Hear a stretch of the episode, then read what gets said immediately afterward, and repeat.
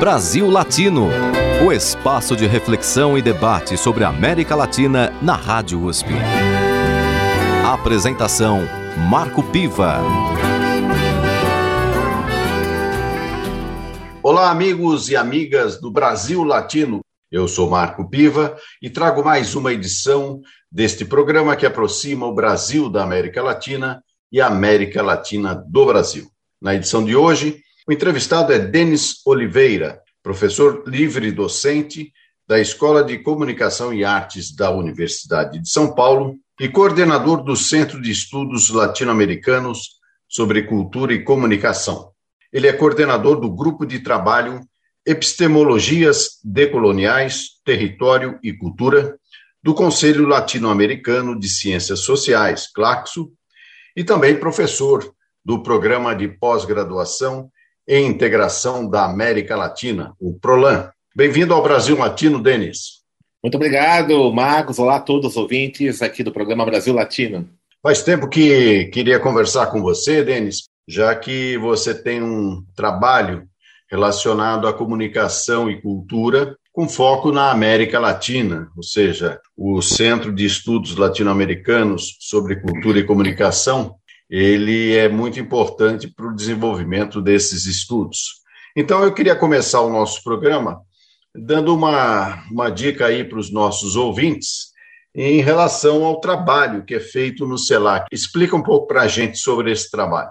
Bom, o CELAC ele é um núcleo de pesquisa, no NAP, né, um núcleo de apoio à pesquisa da, da USP. Ele foi criado pela professora doutora Maria Nazaré Ferreira, que infelizmente já nos deixou, né, falecida foi minha orientadora de mestrado, doutorado, uh, e o objetivo do CELAC é discutir a integração da América Latina para além dos mercados. Uh, primeiramente, é, a partir de um diagnóstico que a professora Nazaré e nós todos tínhamos, né, estávamos com ela, de que há um desconhecimento da América Latina por parte do Brasil, e vice-versa, né, existe um certo estranhamento. Então, primeiramente, conhecer né, a América Latina, o primeiro lema do SALAC era conhecer para transformar. É, e segundo, é, pensar uma integração do continente que não fique restrita apenas a acordos comerciais, é, a integração de mercados, né, como tem sido a maior parte é, dos pactos, as negociações que existem entre as nações da América Latina. E sim pensar uma integração que leve em consideração as similaridades históricas, culturais e, é, a partir daí, então, ver as possibilidades de uma integração de comunicação. Então, essa esse é o, tem sido a tônica do CELAC nos últimos aí, 20 anos, né, um núcleo antigo já, tem mais de 20 anos, é, e aí a produção de pesquisa, de estudos que o CELAC tem realizado vai nessa linha.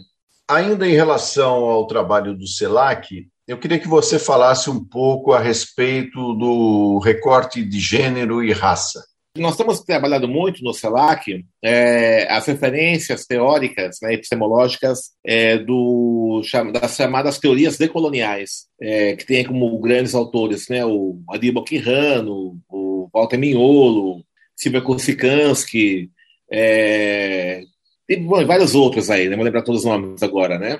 E uma das referências é, desses pensadores é que vigora nos países da América Latina o que eles chamam de uma matriz colonial de poder. É, embora os países da América Latina sejam países é, independentes, a maior parte, né, alguns ainda são colônias, mas a esmagadora maioria são estados soberanos, mas é vigora né, um padrão colonial de poder. Né? Isso é uma definição conceitual é, do Aníbal Quirrano. E é, esse padrão colonial de poder ele se sustenta é, em dois, é, duas grandes estruturas, né, segundo Walter Mignolo. Uma é os fundamentos raciais do conhecimento, e outros são fundamentos patriarcais do conhecimento. Então, a questão de raça e gênero, ela atravessa o sistema de poder na América Latina. Por isso, no CELAC, nós temos é, privilegiado é, as discussões que tratam da perspectiva das relações raciais e da perspectiva das relações de gênero, né, e as interfaces que existem entre elas. É, não é à toa que a gente observa é, que quando a gente vai analisar os sistemas de poder na América Latina, em todos os aspectos, econômico, cultural, político, é, a gente observa a presença forte né, da, do machismo, do racismo, é, da, das opressões né, é, de gênero, de raça, naturalizadas e tudo isso. Então, quando a gente fala, primeiramente, conhecer para transformar a América Latina, significa, primeiramente, diagnosticar e entender como é que se dão essas opressões, e segundo, ver como é que pode contribuir para a transformação dessa realidade. E essa transformação está acontecendo ou estamos devagar ainda?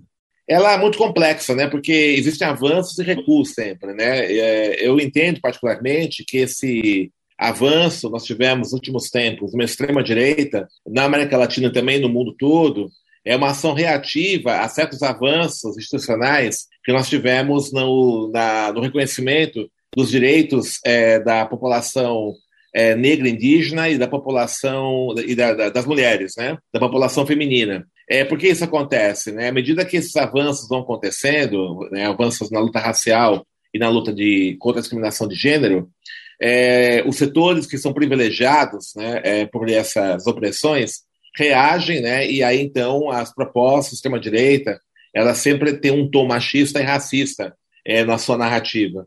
Então são avanços recuos, né? Nós tivemos aí um retrocesso nos últimos tempos e agora, né? Observamos aí que há possibilidades aí de ter uma mudança. É, mesmo no campo progressista, que a gente chama, no campo aí da esquerda, a gente observa ainda que esse debate sobre a luta contra o racismo e contra o machismo ainda ele também é um pouquinho complicado, né? Existe ainda, né, nessa esquerda latino-americana uma visão eurocêntrica é, que desconsidera essas particularidades, essas singularidades da questão de gênero e etnia na América Latina e muitas vezes elas acabam não incorporando essas lutas no seu bojo. Então é um processo complexo, né, um processo que avança, tem avanços, recursos, mas eu acredito que nos últimos tempos, né, a gente tem observado aí é, uma ampliação do conhecimento do repertório de resistência desses movimentos. Você falando isso lembra um pouco o José Carlos Mariátegui, marxista peruano, que talvez tenha sido um precursor de trazer a questão indígena para o pensamento marxista. É, isso já tem aí um bom tempo, né, quase 100 anos de Mariátegui, e parece que, às vezes, é, essa chamada esquerda latino-americana, talvez um pouco mais ortodoxa, não leva em conta esses recortes que são muito importantes é, para isso que você chama de avanços. Né? Agora, do ponto de vista da, é, da comunicação, que é um, um setor que você trabalha bastante também dentro do CELAC, é, cultura e comunicação, essa, esses dois pilares importantes. É, como você analisa a questão do jornalismo em si? O jornalismo ele reflete é, justamente né, essa estrutura de poder. Se nós observarmos, por exemplo, a presença da América Latina nos jornais brasileiros, ela é ínfima. É, e quando acontece, ela é pautada, ela é ainda marcada por alguns estigmas. Então, na visão é, da imprensa brasileira, do jornalismo brasileiro, está dizendo, é, América Latina é o quê? Né? Colômbia é o lugar do tráfico, do narcotráfico. Né? É, a Bolívia, né, de cocaína só, né? Então, é sempre assim, é sempre tráfico de drogas, violência, né, ausência de liberdade, tudo isso. É, além do que, né, a cobertura que você tem, por exemplo, de processos políticos que são uh, transformadores, como da Bolívia, da Venezuela, ela é realizada de forma caricata, né, a partir de uma perspectiva dos Estados Unidos. Se você observar, por exemplo, nos jornais brasileiros, é, na mídia brasileira, de modo geral, você tem correspondentes na Europa, nos Estados Unidos e não tem na América Latina. Então, muitas vezes, o noticiário que chega sobre Argentina, Bolívia, Chile ou Brasil, ela vem via as agências internacionais que são sediadas, na maior parte delas, nos Estados Unidos ou países europeus. Então, refletem a visão geopolítica dessas nações em relação à América Latina. É, então, essa, essa postura né, da, do jornalismo brasileiro demonstra aí que é, há um desconhecimento, há um preconceito contra a América Latina, e isso vai gerando uma visão estigmatizada dos nossos vizinhos latino-americanos, impedindo que a opinião pública, por exemplo, entenda a importância é, da integração do continente. Agora, em relação ao jornalismo popular e alternativo, como é que você vê esse nicho de produção cultural? Existem algumas iniciativas né, de fazer é, o jornalismo é, alternativo, é, tem essa cobertura. Né? Então, um, alguns veículos, como o Brasil de Fato, né, o Sul 21, é, existem algumas iniciativas aí de alguns jornalistas é, que têm se esmerado aí fazer uma cobertura mais precisa do que foi do que é a América Latina, né? ainda incipiente. O grande problema é que esse jornalismo alternativo é, ele tem dificuldades né, estruturais, financeiras, por exemplo, de mandar, de ter um, um, por exemplo, correspondente na América Latina. Isso é custoso. Né? Você manter um correspondente, né, um enviado especial para um outro país, isso tem um certo custo. Não tem, não tem para uma grande imprensa. Né? Então é muito mais barato, por exemplo, você mandar um correspondente para cobrir as eleições da Colômbia do que ter correspondente nos Estados Unidos, né? Porque evidentemente, né, quando é mais perto, né, o custo de vida é mais barato. É, então, a opção de mandar, por exemplo, ter um correspondente em países europeus, Estados Unidos, é muito mais ideológico do que financeiro. Agora, no caso da, da imprensa alternativa, isso é um pouquinho mais complicado, né? Ela não tem correspondentes, ela fica dependendo aí das informações que chegam é, das agências. O que a gente tem, é, é, é assim, apontado, né, alguns casos, né, que existem é, agências de notícias alternativas em todos os países da América Latina, né, então seria necessário ter uma conexão maior entre essas várias iniciativas é, de produção de informação alternativa na América Latina, para que haja essa coisa mais colaborativa na produção de informação alternativa. É, isso ainda está tá um pouco, é muito incipiente no Brasil. É, o Brasil tem uma questão interessante também, uma particularidade, né, o Marcos me permite, é, o jornalista Breno Ótimo fala muito isso. Né? Países muito grandes, continentais, por exemplo, tendem a dar pouca importância para o noticiário internacional. É, e o Brasil é uma situação como essa. Né? Então, o Brasil, é, se você pegar, por exemplo, a cobertura internacional do Brasil, é pequena, ela tem melhorado, mas é pequena, porque como o país é muito grande, né, tem complexidades internas no seu território, é, a preferência do jornalismo, da opinião pública, é, brasileira é, de fato, para o noticiário nacional. Né? A questão internacional é pouco trabalhada.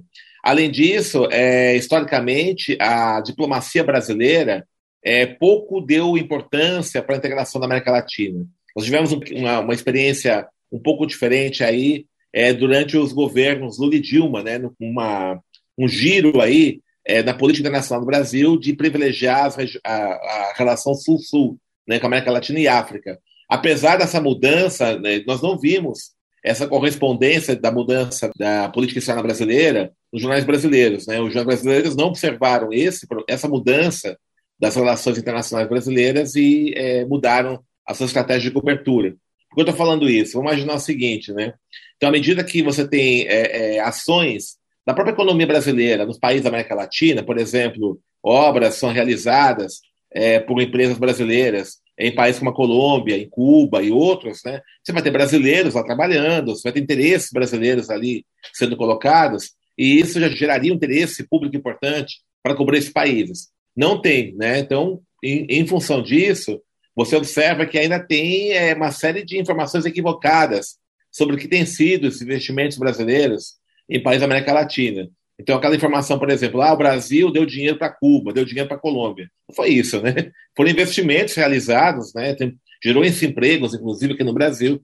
E aí essa desinformação acaba favorecendo essa disseminação de desinformação sobre as relações do Brasil com a América Latina. No Brasil Latino de hoje, eu converso com Denis Oliveira, professor livre docente da Escola de Comunicação e Artes da Universidade de São Paulo e coordenador do Centro de Estudos Latino-Americanos sobre Cultura e Comunicação. Denis, antes do nosso intervalo, eu gostaria que você desse uma sugestão musical para os nossos ouvintes. É, uma sugestão musical, até para lembrar um pouco né, as utopias latino-americanas nós tínhamos nos anos 70, a música da Mercedes Sosa com Chico Buarque e o Milton Nascimento, né, Volver a los 17. É uma geração aí de é, é, jovens daquela época né, que é, se encantavam com a possibilidade de uma integração, uma revolução na América Latina. Então vamos com Volver a los 17, na interpretação de Mercedes Sosa, com a companhia sempre agradável de Milton Nascimento, Chico Buarque e Caetano Veloso. Brasil Latino.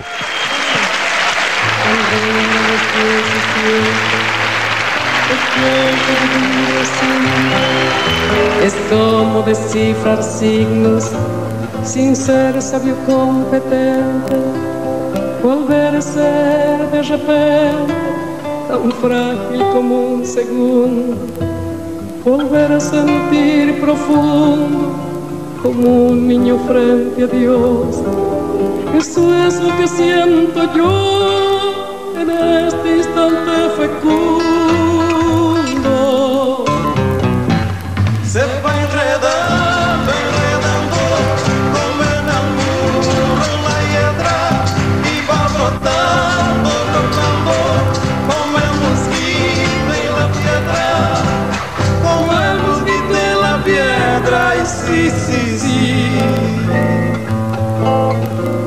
Paso retrocedido. Cuando el de ustedes avanza el arco de las alianzas ha penetrado en mi nido. Con todo su colorido se ha paseado por mis venas y hasta la dura cadena con que nos ata el destino. Es como un diamante fino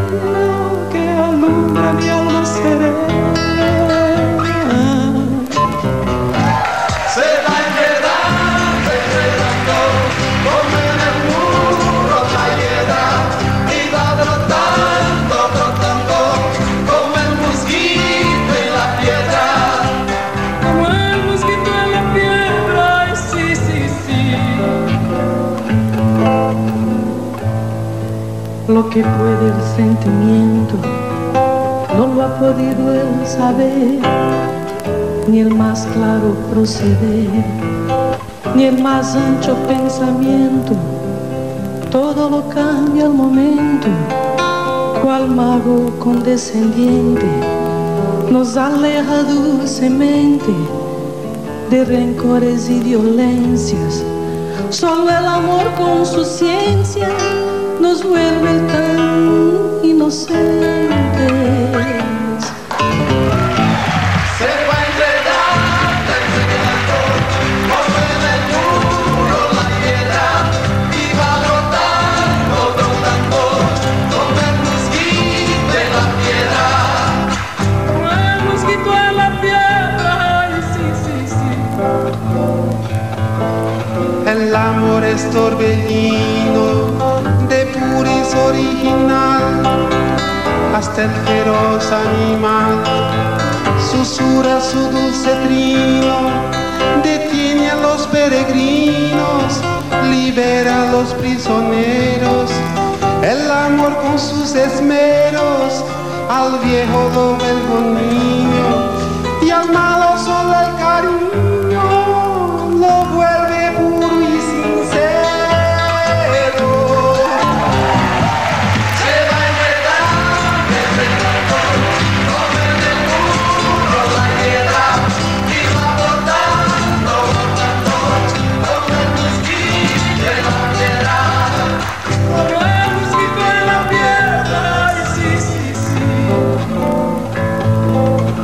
par en par la ventana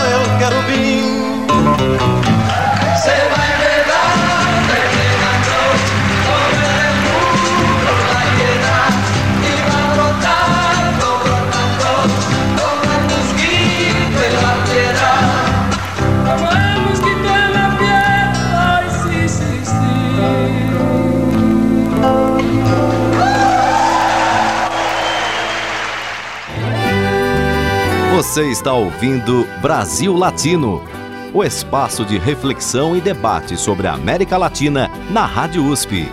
A apresentação: Marco Piva.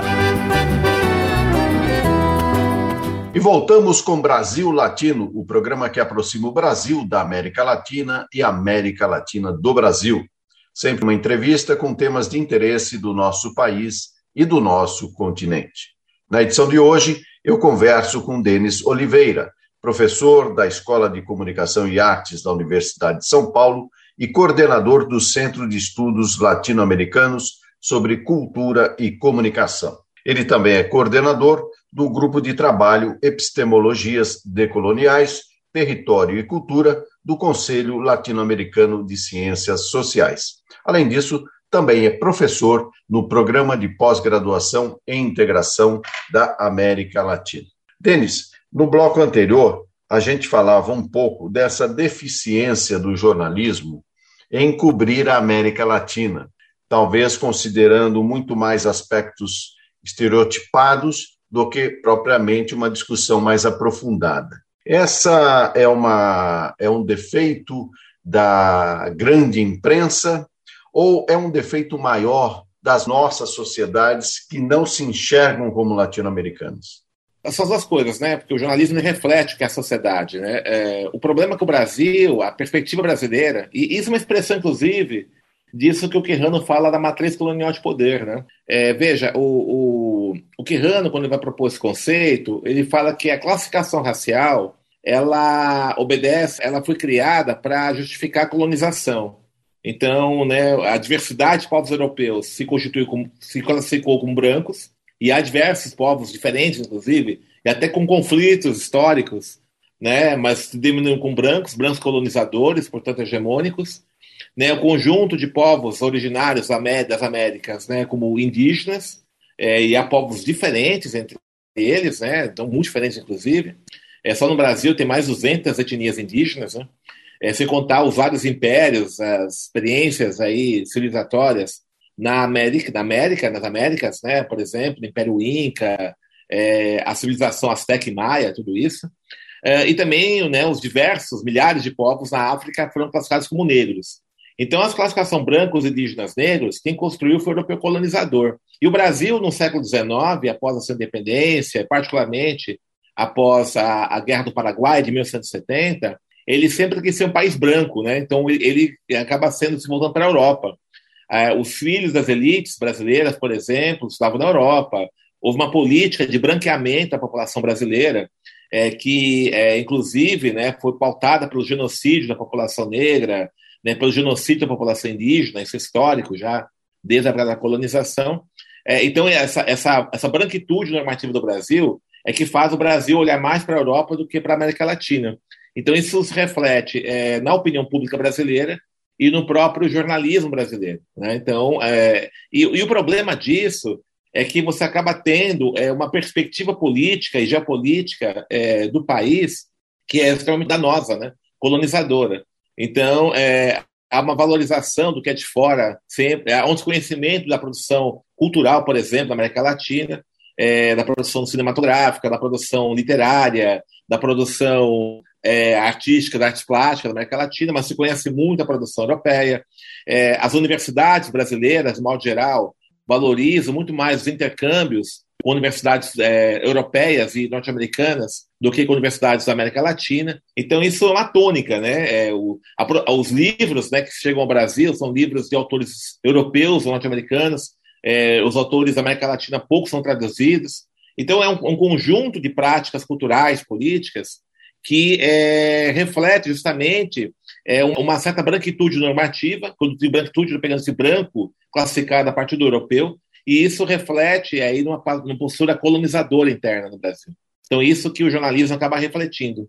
Esse jornalismo é, que traz essa carga toda é, eurocêntrica, praticamente é, impedindo, inclusive, um debate mais plural, ela acontece muito na área econômica. Né? Se a gente observar os comentaristas eh, de economia, praticamente, pelo menos na grande imprensa, você vê aí uma certa unanimidade, um certo consenso a respeito de determinadas teses, né? Praticamente teses mais liberais ou mesmo neoliberais, né? Que é, digamos assim, o que mais se comenta atualmente como se, inclusive, a economia fosse uma ciência tão exata que não permitisse outro tipo de abordagem. Né? Você vê isso também em outras áreas, por exemplo, na cultura, que é um tema que você trabalha bastante. Como é que você vê essa cobertura da imprensa? Também uma cobertura é, estigmatizada na América Latina. A gente conhece muito pouco a produção cultural da América Latina. Né? Por exemplo, existe uma diáspora negra na América Latina que é pouquíssimo conhecida no Brasil. É, eu estive, por exemplo, em, na Bolívia, né, em La Paz, La Paz e Cochabamba, é, a população afro-boliviana é pequena, 1,5%, e só que tem uma produção cultural muito interessante, né? Você tem uma manifestação cultural ali no Vale dos Iungas, né, que é perto de La Paz, é uma comunidade negra que fica ali, uma região muito bonita, inclusive, e tem uma, uma expressão cultural chamada saia, né, saia com Y. É, e é muito parecida essa saia, evidente tem alguns secretismos com a cultura aimará também, mas é muito parecido com a, a, o tambor de crioula do Maranhão. Né? Então, veja, há conexões ali. Né? Você tem, por exemplo, o, o rap na Colômbia, né, o rap, né? lá eles falam rap, na, na, nas periferias de Bogotá, muito forte, é, que denuncia, inclusive, violência é, social na Colômbia, violência policial na Colômbia, né? E é pouco conhecido também né, aqui no Brasil, tá? Não chega aqui muita coisa, né? Você vai pegar, por exemplo, a cosmologia dos afro-cubanos, é, o complexo é, Lucumi, né, em Cuba, é, é, muito parecido né, com o complexo Jejutnagô do Brasil, da Bahia, por exemplo. É, então você tem aí uma série de expressões, estou pegando a questão da cultura negra, que eu mais estudo, é, na América Latina, que é pouco conhecido. E aí, veja, isso, é, é, essa, a cobertura cultural dos jornais acaba não trabalhando. Né? A gente não conhece, por exemplo, o herense, a marimba colombiana, que é um instrumento afro-colombiano, é, você tem o Herança de Tibiqui, que é um grupo colombiano muito bonito, né, musical muito interessante. Você tem o grupo Orixas, né, lá de Cuba. Já, já veio até o Brasil para fazer algum show, que é bem interessante. Enfim, você tem uma série de, de expressões. A, produção cinematográfica, por exemplo, não chega, né? É, em Buenos Aires, é, é, você tem uma ideia, é, você tem um, uma sala de cinema que é mantida pelo governo da Argentina, né, do INCA, né, que é o Instituto Nacional do cinema argentino, que só passa filmes argentinos. Né? Quando estive em Buenos Aires, eu tive a oportunidade de assistir produções argentinas excelentes, né? produções, por exemplo, é, inclusive em parcerias com a Nigéria, com países africanos, é, muito bonitas, inclusive. Né? E aqui não chega. Tá? A gente mal conhece essa produção. Um outro filme que chega da Argentina quando ganha algum prêmio. Então, é, quando é... tem o Ricardo Darim, né? Quando, como é... ator, tem até uma piada do Zé Simão que ele fez uma vez, que é assim, a manchete que ele deu foi o seguinte: cinema argentino consegue fazer primeiro filme sem o Ricardo Darim. Exatamente, é isso. Em, em Cuba a gente só lembra do Pablo Milanese do Silvio Rodrigues, né? É, é mas é muito mais é, rico, né? Que isso. Muito mais rico, exatamente. O cinema chileno, né? A gente não chega, né? Eu, eu participei uma vez, você tem uma ideia, Marcos, assim, na, de uma, um encontro, isso foi em 2012, ou 2013, não lembro agora exatamente, né? É do encontro lá em Madrid, da CEGIB, né? Da, a Secretaria Geral Ibero-Americana, é um encontro de sobre cultura. E foi interessante, assim, que os.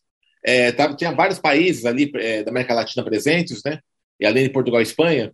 É, aí, é, eu não lembro agora o nome do, do intelectual chileno que está lá presente. Ele falou o seguinte: olha, é, o cinema, pelo caso do cinema, né, é uma produção muito cara, muito custosa. Né, então, ela necessita de uma certa economia de escala.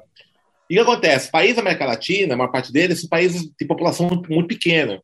Né? O Chile, por exemplo, tem uma população igual ao estado de São Paulo, né? É, são pequenos, né? Então, qual é o problema, né? Para a indústria cinematográfica latino-americana se desenvolver, é necessário um mercado internacional, um mercado integrado, que aí você cria economia de escala e aí todo o cinema da América Latina possa se desenvolver. Né? E o Brasil é essencial nisso, o Brasil e o México, né? São os, os países mais populosos, e a Argentina, né? São essenciais entrarem nisso, né?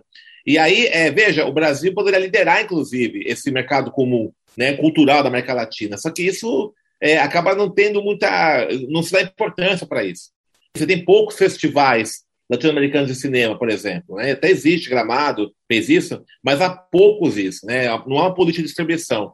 Agora, é, isso está muito vinculado também a um controle das cadeias distributivas por parte da, das empresas transnacionais americanas. Então, as salas de cinema, por exemplo, são transnacionais americanas, até o sistema brasileiro mesmo tem dificuldade de entrar na sala, na, na, de entrar na sala de exibição. As plataformas de streaming, né? É, Netflix, Prime Video também não são, são latino-americanas. Então, veja, é, o que está acontecendo é uma concentração nos sistemas de distribuição da, da área cultural, de audiovisual particularmente, por parte dessas players americanas, e aí é, o que acontece? A produção cinematográfica latino-americana fica submetida a essa loja distributiva. Então, essa reflexão tem que ser realizada no jornalismo, tá? até para que se exija políticas públicas na parte dos estados nacionais da América Latina para que isso seja é, minimamente enfrentado. Né? É interessante o que você fala, porque ouvindo aí alguns comentaristas econômicos bastante carimbados, é, com uma certa visão neoliberal, é, que se posicionam, inclusive, contra a participação do Estado em qualquer coisa, embora digam que a saúde, educação, segurança e tal, mas realmente o tema da cultura pouco entra é, nesse debate, né? como se não fosse função do Estado é, desenvolver políticas públicas de cultura, e particularmente a questão do cinema é importante, porque é uma indústria, como você disse, uma indústria cara, não é fácil você é, fazer um filme, tanto é que sempre chama atenção na, nas legendas finais, né, a quantidade de gente envolvida numa produção cinematográfica, né, não, não são só os atores ali, os principais que aparecem logo no começo, mas sim um, uma infinidade de pessoas. Então é uma cadeia econômica é muito importante, né? Mas que também acaba não sendo levado em conta. Bem, no Brasil Latino de hoje eu converso com Denis Oliveira, professor da Escola de Comunicação e Artes da USP e coordenador do Centro de Estudos Latino-Americanos sobre Cultura e Comunicação. Denis, antes do nosso intervalo, mais uma sugestão musical. Bom, como eu falei da marimba, né, da Colômbia, né, afro-colombiana, vou sugerir a música Tem Vito, do Herense, Herense de Tibinqui, um grupo colombiano muito conhecido, não no Brasil, conhecido na América Latina, e que utiliza aí o som da marimba, né, que é um instrumento típico dos afro-colombianos. Brasil Latino.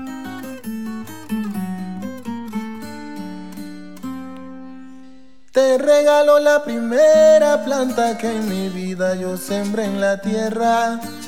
Te regalo el cofrecito que antes de morir me regaló la abuela.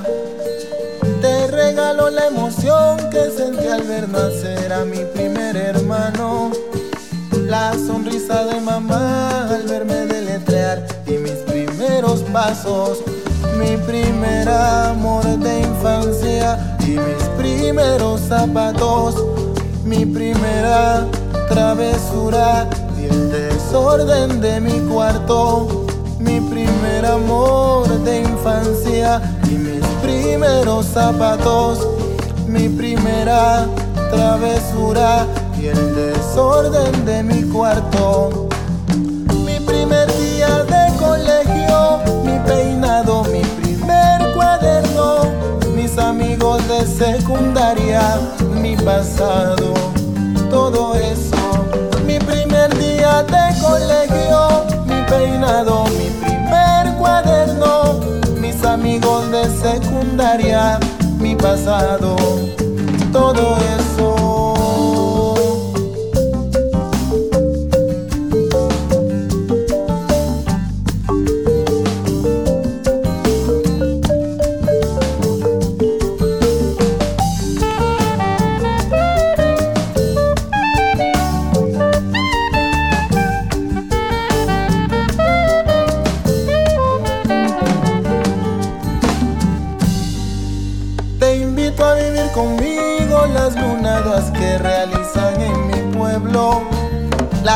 De luna llena y los aguaceros cuando ya es invierno. Nuestras fiestas patronales a ver los arrullos en cada diciembre. Y juntos en año nuevo tratar de cumplir los sueños que se tienen. La experiencia de mis viejos y el dolor de sus ancestros. Los poderes de sus dioses, sus odios anhelos, la experiencia de mis viejos y el dolor de mis ancestros, los poderes de sus dioses, sus odios y sus anhelos. Mi futuro, mi voz, mi aliento, solo quiero ponerlo en tus manos y a medida que pase el tiempo,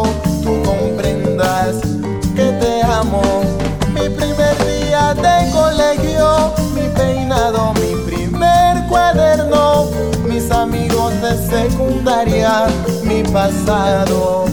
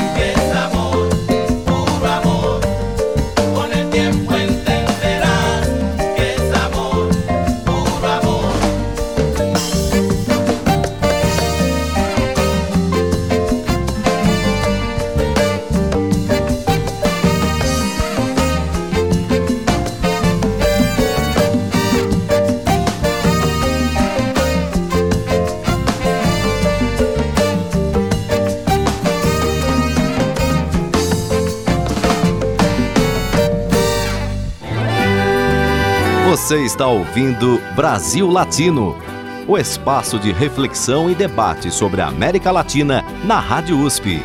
A apresentação: Marco Piva. E chegamos ao último bloco do Brasil Latino, o programa que aproxima o Brasil da América Latina e a América Latina do Brasil. Na edição de hoje, eu converso com Denis Oliveira, professor livre docente da Escola de Comunicação e Artes da Universidade de São Paulo e coordenador do Centro de Estudos Latino-Americanos sobre Cultura e Comunicação. Ele também é coordenador do grupo de trabalho Epistemologias Decoloniais, Território e Cultura do Conselho Latino-Americano de Ciências Sociais, além de ser professor no programa de pós-graduação em integração da América Latina, o PROLAN. Denis, Tivemos já uma conversa bastante extensa sobre comunicação, sobre cultura, o recorte de gênero, raça. Eu até sugiro que a gente é, fale até um pouco mais sobre esse trabalho que você desenvolve na CLACSO, né, que é o Conselho Latino-Americano de Ciências Sociais, que é uma instância muito importante de integração é, do pensamento sociológico, da produção teórica crítica na América Latina. Como é que está se dando esse grupo de trabalho, esse, esse esforço acadêmico que você tem desenvolvido? É, a gente montou esse grupo de trabalho a partir de, uma, de um projeto de pesquisa que nós realizamos no CELAC, chamado Movimentos Sociais, Cultura, Comunicação e Território na, em São Paulo, Bogotá e Buenos Aires. É um projeto financiado pela FAPESP, né? foi entre 2016 e 2018. E na ocasião, é, durante a nossa instância em Bogotá, nós tivemos contato com várias intelectuais ali, né, várias mulheres, né, brilhantes intelectuais de Bogotá, né, a Tatiana Gutierrez, né, Andréa Neira, né, o, também um, né, um homem, né, o Germán, né, que é um grande amigo tal. E é, a partir dessa conversa, né, nós começamos então a, a avançar para a construção de um grupo de trabalho no Claxo. O CELAC é afiliado ao Claxo, né? É, o Prolan também. E a gente é, realizou é, em 2018 é, o quarto simpósio internacional de cultura e comunicação na América Latina, que é um evento que o CELAC faz periodicamente. No ano passado foi o quinto, né? E nesse quarto simpósio, é, nós, nós discutimos então a formação desse grupo. Qual a ideia né, básica desse grupo? Né? É, é discutir é, uma epistemologia, nós chamamos de colonial, que dê conta das singularidades das questões da América Latina. Qual a grande questão que nos move, né? É, não, é que a gente é contra, veja, é importante colocar isso. Não somos contra as teorias, a produção conceitual realizada em países europeus. Mas há que se pensar uma, uma, uma é, adaptação, não só adaptação, mas uma releitura dessas é, perspectivas teóricas, porque muitas vezes né, processos históricos na América Latina não são exatamente idênticos, não são iguais ao europeu. A gente está acostumado a pensar a própria periodização histórica do mundo a partir da visão europeia, né? Idade Média, Idade Moderna. A América Latina não teve Idade Média, né? Não teve isso, né? É, é, por exemplo, a Revolução... Talvez até, viu, é. é. Denis, acho que até em alguns momentos a gente nunca esteve e ainda está para alcançar a Idade Média em algumas situações que a é, gente vê ser, por aqui. É, mas eu digo assim, é, e, e, mesmo assim, fora da Europa, por exemplo, você vai pegar no Oriente Médio, não tem Idade Média também, nem na África, né? Ali é uma questão muito europeia, Idade Média. E é, mesmo é, a Revolução Iluminista, por exemplo, né, vamos pegar o século XVIII, é, essa, o final do século XVIII, a, a, própria Revolução, a, a modernidade, como ela foi constituída, né?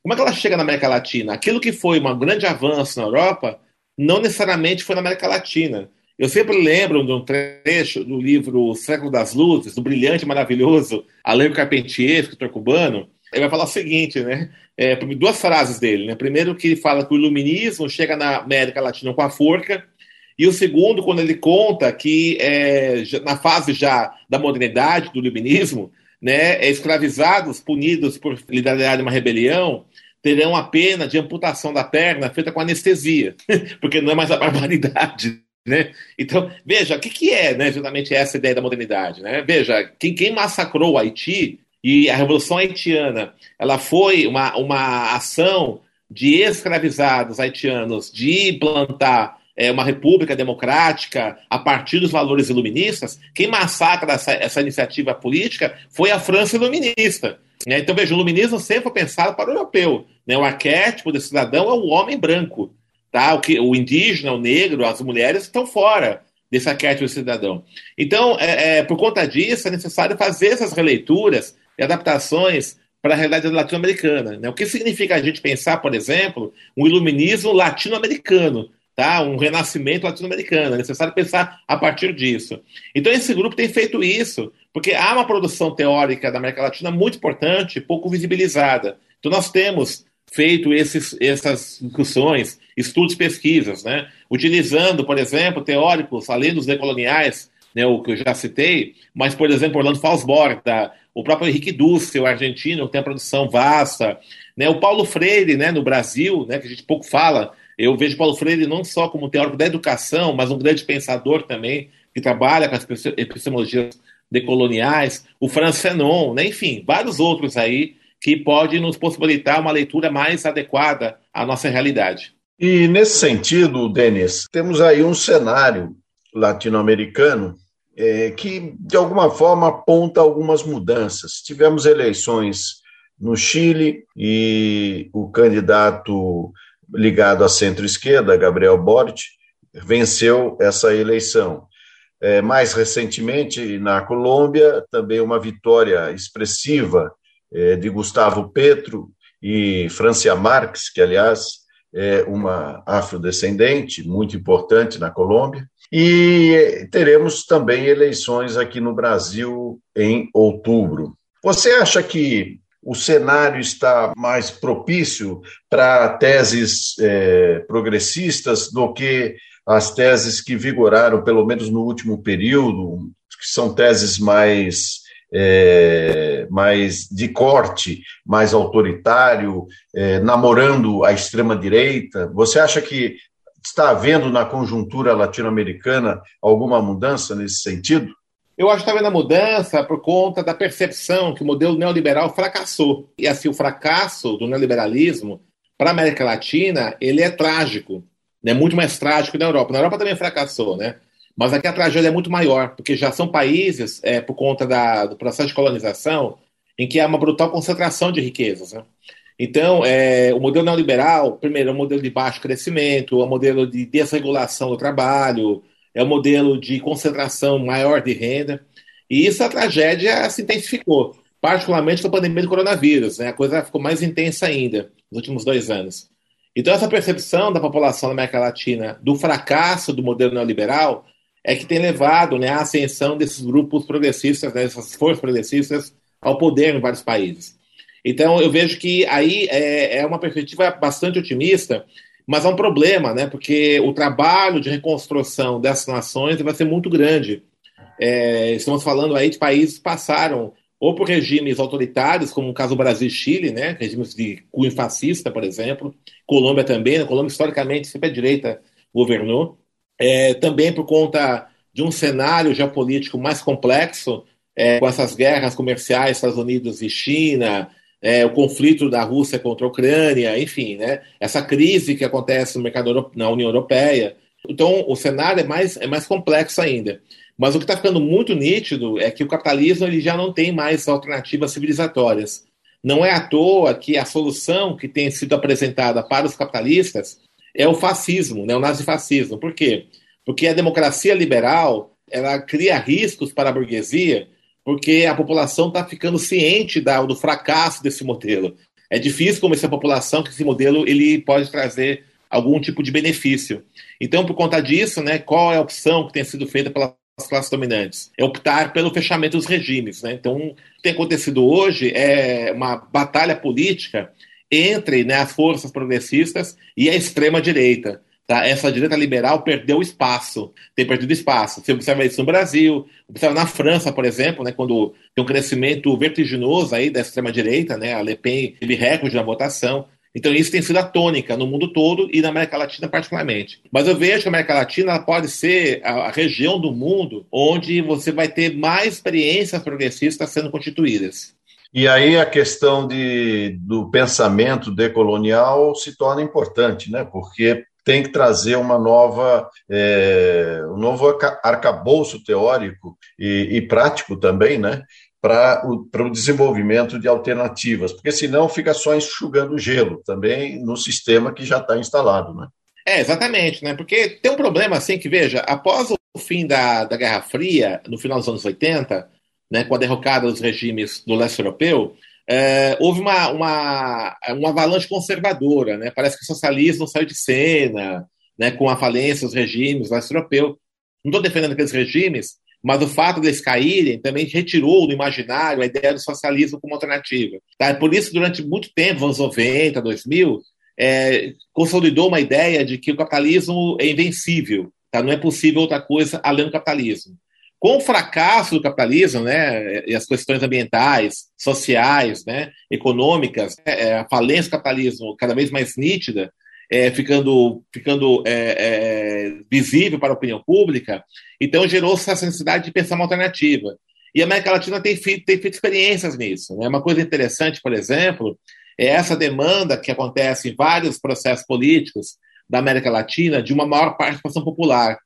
Por exemplo, né, é, os, referendos, os referendos revogatórios que existem na Constituição da Venezuela e da Bolívia, é, a ideia de você colocar alguns princípios da cosmologia dos povos originários, como bem viver, né, nacionais, como acontece na Bolívia, no Equador, a ideia de criar mecanismos participativos, como as conferências temáticas participativas, como tem no Brasil, é, e várias outras possibilidades. Né? O processo constituinte chileno, que tem avançado na garantia de a paridade de gênero, por exemplo, é interessante. Então você tem aí inclusive, é, experiência. Inclusive, Denis, só um, um, pequeno corte aí no que você está falando. Nos debates sobre a nova Constituição chilena, já está inscrito ali que será um Estado plurinacional e ecológico, que também é uma vertente muito importante para o nosso continente, não é?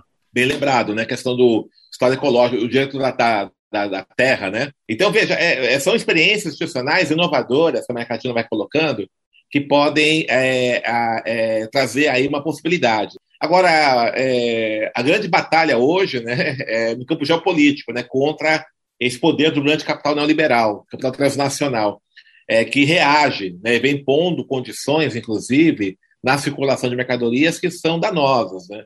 Então, para o grande capital neoliberal, capital transnacional, melhor dizendo, é, a América Latina é um lugar meramente de produção de commodities, né, de produção de recursos aí, é, matérias-primas, insumos para a indústria de transformação, a indústria tecnológica que está sediada nos países europeus e Estados Unidos. Né? Então a gente tem que romper com essa, com essa lógica econômica neoliberal, né? voltar de novo, né? investir aí numa relação sul-sul, né? para que os países aí do sul possam efetivamente construir uma alternativa econômica e política.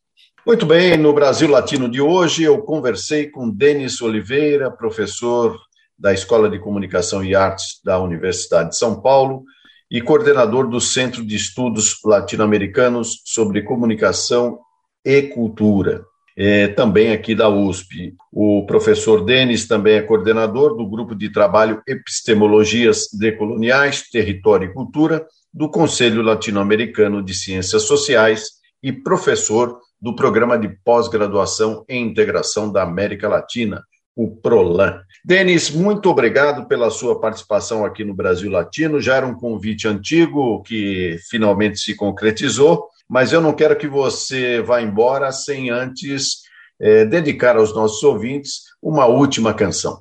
Para deixar um recado nosso que a gente quer deixar para todo mundo, né? A música do Emicida, É Preciso Dar um Jeito. Então vamos, Emicida, encerrando o Brasil Latino de hoje. Muito obrigado, Denis. Eu agradeço. Um grande abraço a todos os ouvintes da Rádio USP. Brasil Latino. É preciso dar um jeito. É preciso dar um jeito, irmão. É preciso Olha o dar mundão, um jeito, olha o mundão.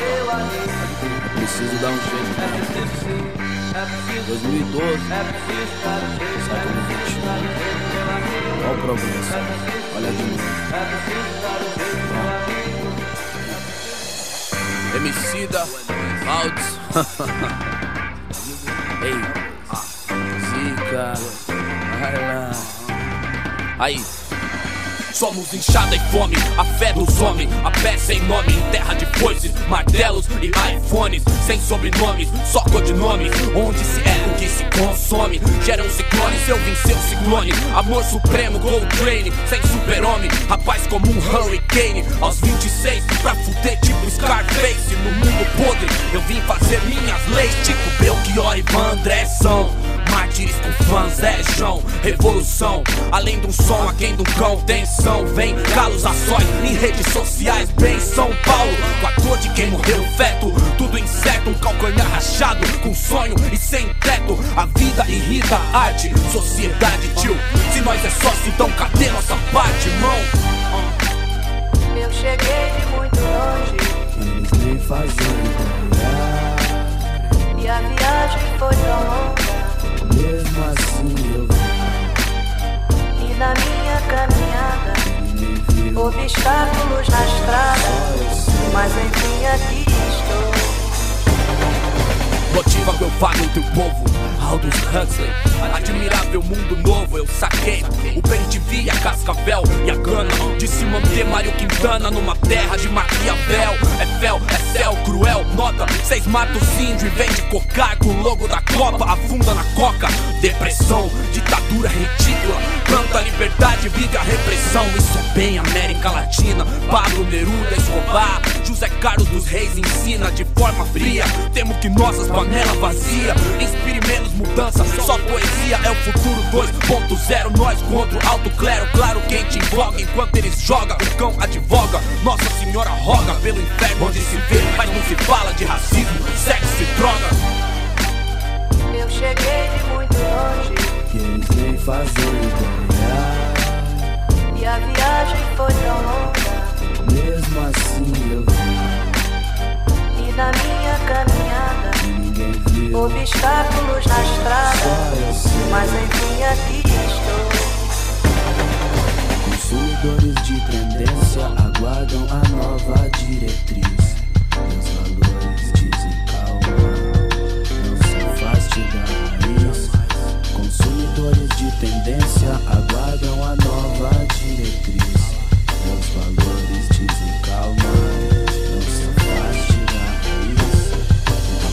Terminamos por aqui mais uma edição do Brasil Latino, que vai ao ar toda segunda-feira, às 5 da tarde, pela Rádio USP FM 93,7 São Paulo e 107,9 em Ribeirão Preto. Nosso programa tem a produção de áudio de Benê Ribeiro, produção de Alexandre Veiga, assistente de produção Ítalo Piva e curadoria musical Carlinhos Antunes. Você pode ouvir todas as edições do Brasil Latino em formato de podcast em soundcloud.com barra brlatino e também nas principais plataformas de áudio. Acompanhe conteúdos exclusivos na nossa página no Facebook. Basta procurar por Brasil Latino. E se quiser falar com a gente, escreva para ouvinte@usp.br, repetindo ouvinte@usp.br. O Brasil Latino fica por aqui e eu espero sua audiência em nossa próxima edição. Um abraço latino-americano e até lá. Você ouviu Brasil Latino, o espaço de reflexão e debate sobre a América Latina na Rádio USP. Apresentação Marco Piva.